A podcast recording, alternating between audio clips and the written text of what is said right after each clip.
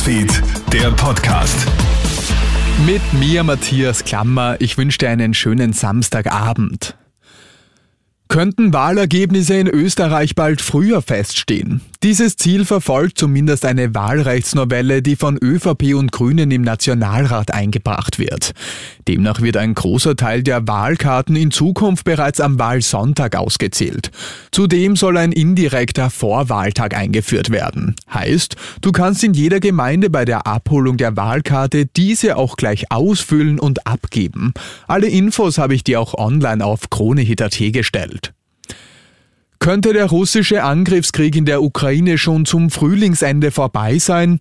Der ukrainische Vizeverteidigungsminister zeigt sich jetzt optimistisch, dass die eigenen Truppen bis Ende Dezember schon auf der Krim sein könnten.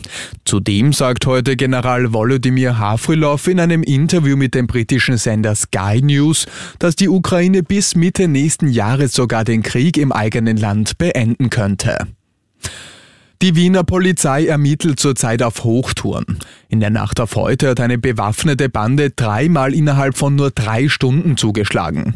Die vierköpfige Gruppe attackiert in drei verschiedenen Bezirken Männer und beraubt sie und das auf offener Straße. Die Polizei geht dabei von denselben männlichen Tätern aus. Die mit Sturmhauben vermummte Bande soll mit einer Faustfeuerwaffe und Schlagkörpern bewaffnet gewesen sein. Bei den Tatorten handelt es sich um die Bezirke Landstraße, Leopoldstadt und den Gemeindebezirk Simmering. Passend zum Winterwettereinbruch hat heute in Wien auch offiziell die Vorweihnachtszeit begonnen. Nach Einbruch der Dunkelheit schaltet der Wiener Bürgermeister Michael Ludwig und der steirische Landeshauptmann Christoph Drexler im Rahmen eines Festakts am Abend gemeinsam per Knopfdruck die Beleuchtung des Christbaums am Rathausplatz ein.